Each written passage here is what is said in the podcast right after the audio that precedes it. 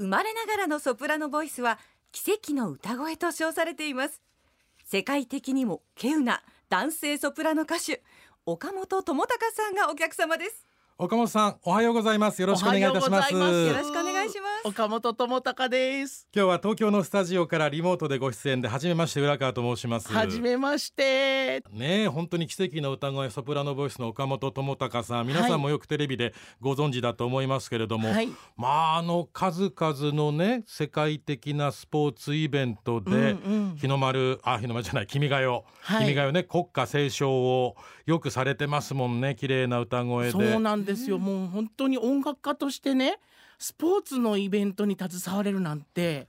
なかなかこうご縁がね、うん。あるものじゃないんですけど僕の場合は本当にたくさんのイベントに携わらせていただいていろいろなあのスポーツの世界選手権であったりとかそれからプロ野球の開幕戦であったりとかね、はいそういったいろいろなイベントに携わらせてもらってます。去年はヤクルトスワローズの開幕戦でね「はい。君が代」を歌われて、そうですね。でその前の年はあの東京オリンピックの閉会式でオリンピック参加歌われてね、はいああいう風な大きな会場で、まあ、その国を代表して歌声を披露されるっていうのはやっぱりこう音楽家の栄誉なんでしょうね。そうですね。あの本当に口から胃が飛び出てきそうなぐらい あの気持ちとしては緊張するんですけど、うん。あのなぜか僕ねそのああいう広い場所ではマイクをね使って歌いますけれどもマイクの前立つと全然緊張がねなくなるんですよ。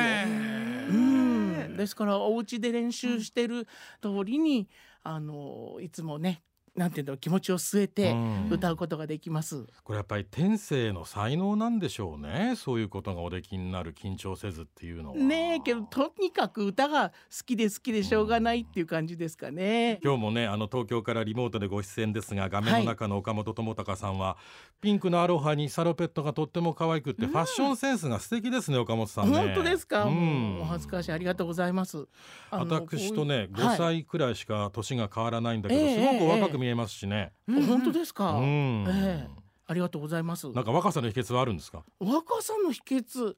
まあこういうね自由な職業で自分の好きなことをさせていただいているのであの不安定ではありますけどね。コロナ禍の時とかね大変でしたけど、でもやっぱ自分の好きなことやってるっていうのはなんかこうなんだろうストレスは仕事で貯めて仕事で発散みたいなね。あー。うん仕事でそらたまることもあるでしょうけどそこでまたすよ。ストレス発散できるというのはやっぱりお好きな仕事を選ばれた特権ですよね。そうですねうん特に歌っていうのはこう自分の呼吸とか声がね、うん。こうエネルギーの塊みたいなもんですから、うん。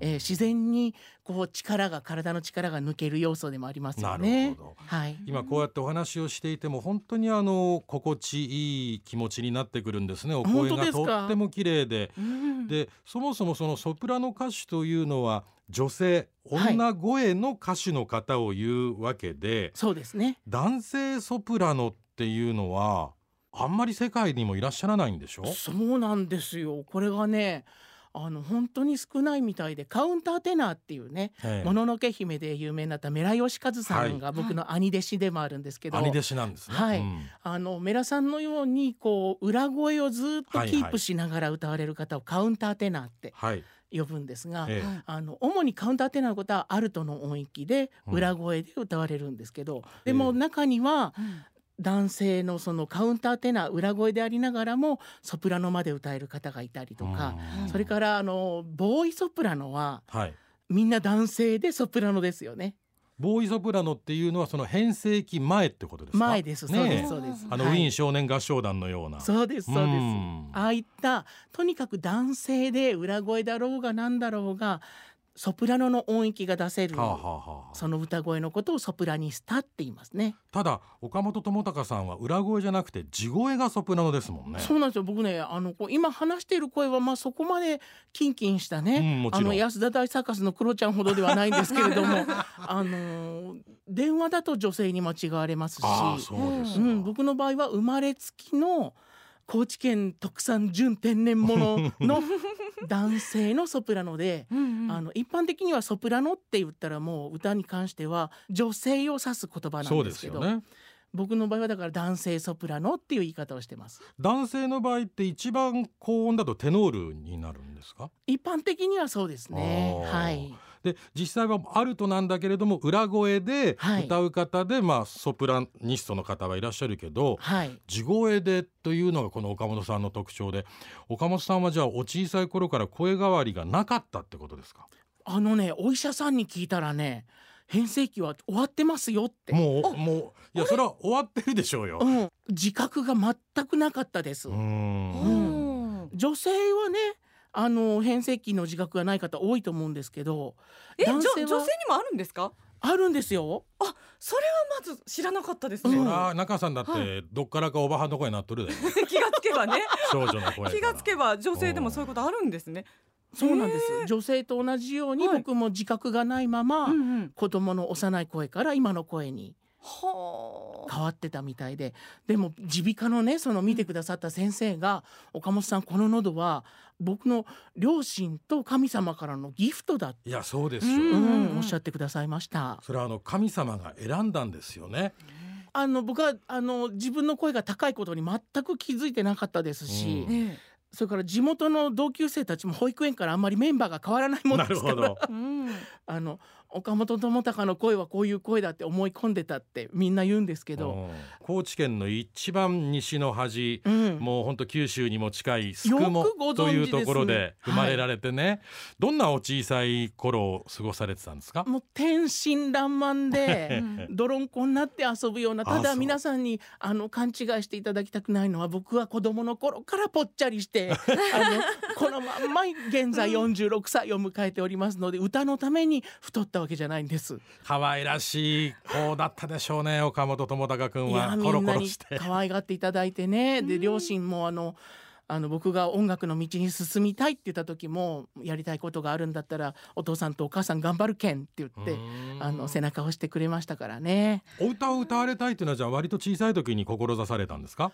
歌はね好きだったんですよ。でもただ思春期になったらもうなんか人前で歌うのとか嫌だったし、まあ恥ずかしいくなうん、ね。そう恥ずかしくて。でも吹奏楽部でサックスを担当してまして、はい。うん吹奏楽部を指導できるような音楽の先生うんを夢見たんですね。音楽の世界は吹奏楽しかもサックスからお入りになった。そうなんです。はあはい。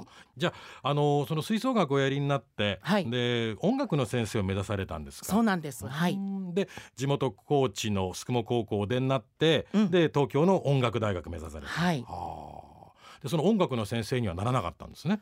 うん、あの教育課程も途中で落としましたし、まあ大学時代は高知から東京に出てきても遊びほうけておりましたので あの大学もギリギリ卒業させて歌の成績だけは良かったんですけれども多分単位はギリギリだったんじゃないかと思います。そうかあの高知のね自然豊かな四万十川のほとりから、東京の大都会行ったらもう見るもの全部が新しいですもんね。そうなんですよもうすべてが刺激で、うん。今日のこのスタジオだって渋谷のど真ん中ですよ。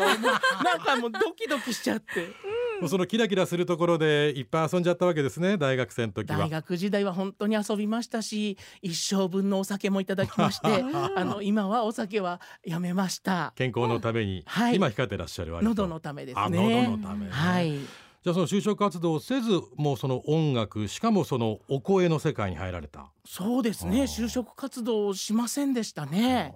いつの間にか歌手になる道っていうのが見えてきて大学在学中にあのプロデビューさせていただきました。これがやっぱりねあのご両親が岡本智隆さんのことを一生懸命育てられたこともあるけど、やっぱり神様がもうその道を歩ませるようになってたんですね、きっとね。ねなんていうか持って生まれた才能っていうんでしょうかねいやそうなんでしょう。はい、あのもうキラキラと光る才能を持っておりましたので、もうそのお話はねもうもったいないんでまた来週たっぷり伺うことにして、はい、あの今年でその CD デビュー20周年お迎えになったそうでおめでとうございますおかげさまでありがとうございます。であの今回はキロロの玉城千春さんとコはい。ラボレーションもなさって、ちょっと新しい試みをやりになっているという。そうなんです。あの僕らクラシック出身の歌手ってあのモーツァルトだったりベートーベンだったりね言ってみればカバー歌手なんですよ。なるほど、うん。うん。ですけどあの20周年 CD デビュー20周年でなんか新曲オリジナルの新曲があってもいいんじゃないですかって言われて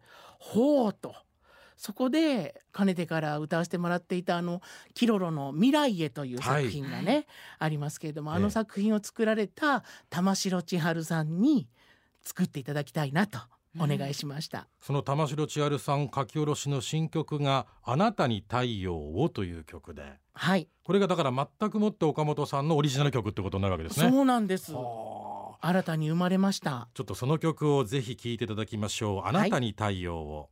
キロロ玉城千春さんの作詞作曲で岡本智隆さんのオリジナル楽曲「あなたに太陽を」すごく神々しい歌声ですね。本当ですか？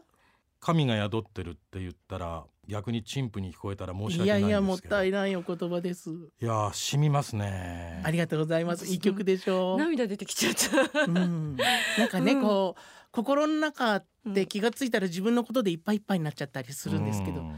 あのたまにこう自分の大切なものとか大切な人とかのことをね、心の中に置いておくとちょっと力がこう力みが緩むっていうかね、ん。うん、そんな内容です。いや本当にあの全身全霊を込めて歌ってらっしゃる岡本智隆さん、全部で15曲入っています「あなたに太陽を」えー CD デビュー20周年で記念のコンサート全国ツアーもおやりになるそうですね。はい、津々浦々もありますので、えー関西で言いますと12月14日木曜日堺のフェニーチェ堺。これはあの堺東駅の近くにありますフェニーチェ堺で12月14日木曜日。それから12月の16日土曜日には兵庫県立芸術文化センター。これ西宮北口の駅前にありますね阪急神戸線の、ね兵庫県立芸術文化センターで16日土曜日、えー14、16と関西のコンサートが、えー関西からコンサートスタートなさるんですかね。そうなんです。えー。関西の方僕の派手な衣装が好きみたいで。確かにあの岡本さんとすごくシンクロする部分があるかもしれません、そうなんですよ。道歩いてたらね、相撲取りみたいに叩かれるんですよ。それはね親愛の情です。関西の人間の。おお兄ちゃんって言ってパシパシ叩かれるんです。親しみ感じてるんです。岡本智隆さんの、えー生まれてからこれまでのことまだまだね伺い足りないことがありますので、はい。ぜひまた来週もお話伺いたいと思います。はいお願いします、はい。ソプラニスタ岡本智隆さんでした。どうもありがとうございました。ありがとうございました